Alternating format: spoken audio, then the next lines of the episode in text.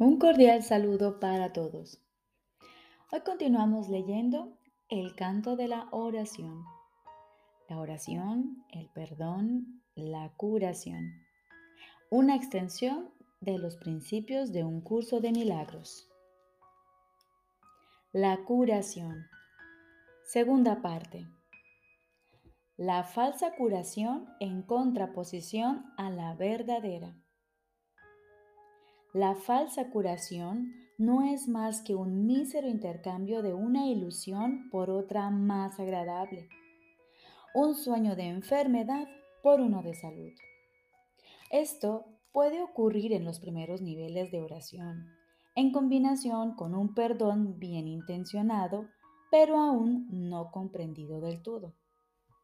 Solo la falsa curación puede dar lugar al miedo, de tal manera que la enfermedad es libre para remeter de nuevo. La falsa curación puede en efecto eliminar ciertas formas de dolor y enfermedad, pero la causa sigue ahí y no dejará de producir efectos. La causa sigue siendo el deseo de morir y de vencer a Cristo. Y con este deseo la muerte es segura, pues a la oración se le da respuesta. No obstante, hay una clase de muerte aparente que tiene otra fuente.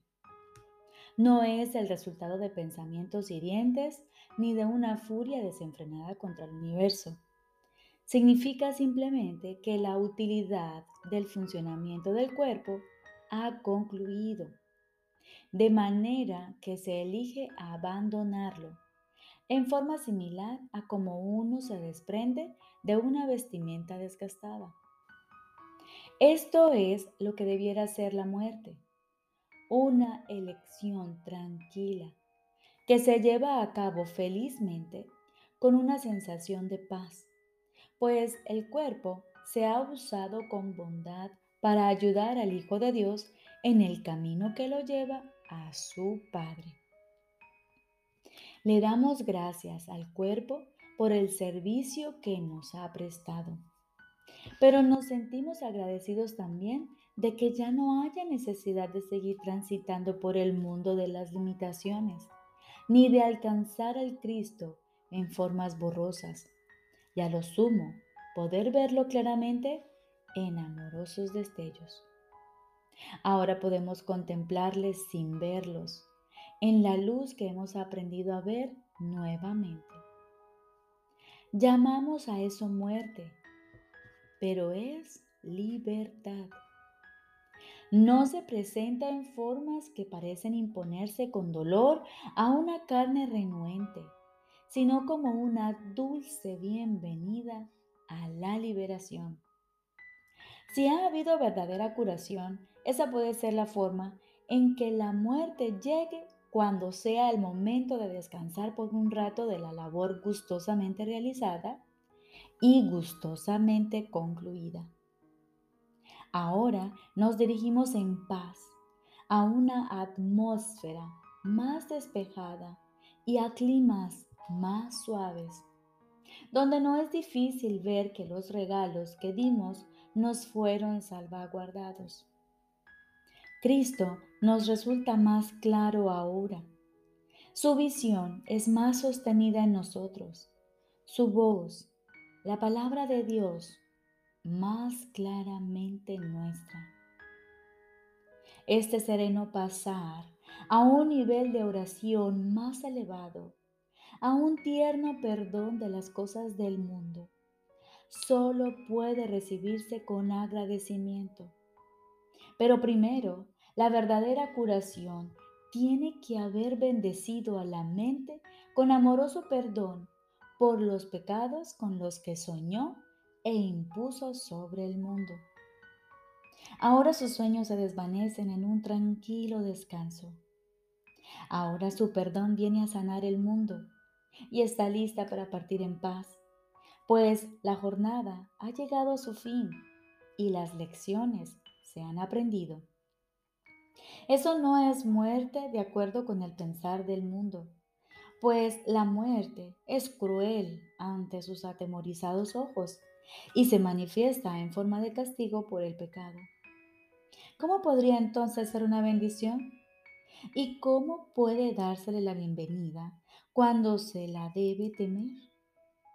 ¿Qué curación ha tenido lugar en semejante visión de lo que no es sino la apertura del portal a un nivel de oración más elevado y a la dispensación de una amorosa justicia?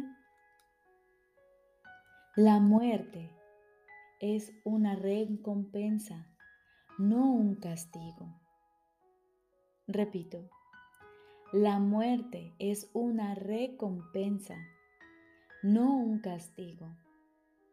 Pero este punto de vista solo puede proceder de una curación que el mundo no puede concebir.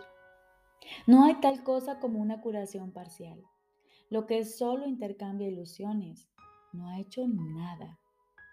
Lo que es falso no puede ser parcialmente cierto. Si has sanado, tu curación es total. El perdón es el único regalo que puedes dar y el único que puedes recibir.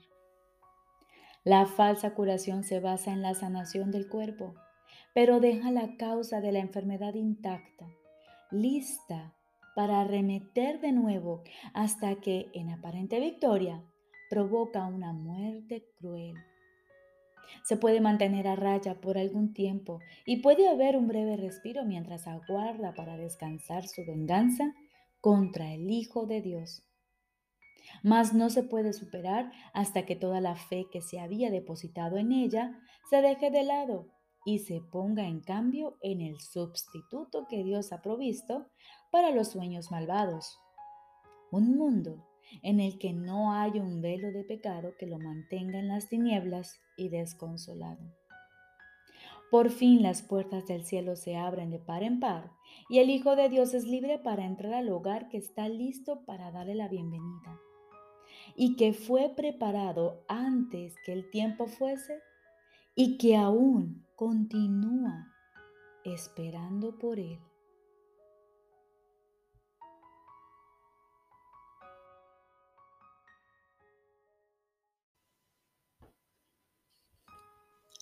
Ahora continuamos con el libro de ejercicios. Décimo tema especial. ¿Qué es el juicio final? El segundo advenimiento de Cristo le confiere al Hijo de Dios este regalo. Poder oír a la voz que habla por Dios, proclamar que lo falso es falso y que lo que es verdad jamás ha cambiado y este es el juicio con el que a la percepción le llega su fin. Lo primero que verás será un mundo que ha aceptado que esto es verdad, al haber sido proyectado desde una mente que ya ha sido corregida. Y con este panorama santo, la percepción imparte una silenciosa bendición y luego desaparece al haber alcanzado su objetivo y cumplido su misión. El juicio final sobre el mundo no encierra condena alguna, pues ve a este completamente perdonado, libre de pecado y sin propósito alguno. Y al no tener causa ni función ante los ojos de Cristo, simplemente se disuelve en la nada. Ahí nació y ahí ha de terminar. Todas las figuras del sueño con el que el mundo comenzó desaparecen con él. Los cuerpos no tienen ahora ninguna utilidad. Por lo tanto, desaparecen también, pues el Hijo de Dios es ilimitado. Tú que creías que el juicio final de Dios condenaría al mundo al infierno junto contigo, acepta esta santa verdad. El juicio de Dios es el regalo de la corrección que le concedió a todos tus errores. Dicha corrección te libera de ellos y de todos los efectos que parecían tener. Tener miedo de la gracia redentora de Dios es tener miedo de liberarte totalmente del sufrimiento, del retorno a la paz, de la seguridad y la felicidad, así como de tu unión con tu propia identidad. El juicio final de Dios es tan misericordioso como cada uno de los pasos de su plan para bendecir a su hijo y exhortarlo a regresar a la paz externa que comparte con él. No tengas miedo del amor, pues solo Él puede sanar todo pesar, enjugar todas las lágrimas y despertar tiernamente en su sueño de dolor al Hijo de Dios que reconoce como suyo. No tengas miedo de eso. La salvación te pide que le des la bienvenida y el mundo espera tu grata aceptación de ella, gracias a lo cual se liberará. Este es el juicio final de Dios. Tú sigues siendo mi santo Hijo, por siempre inocente, por siempre amoroso y por siempre amado, tan ilimitado como tu Creador, absolutamente inmutable y por siempre inmaculado. Despierta pues y regresa a mí. Yo soy tu Padre y tú eres mi Hijo.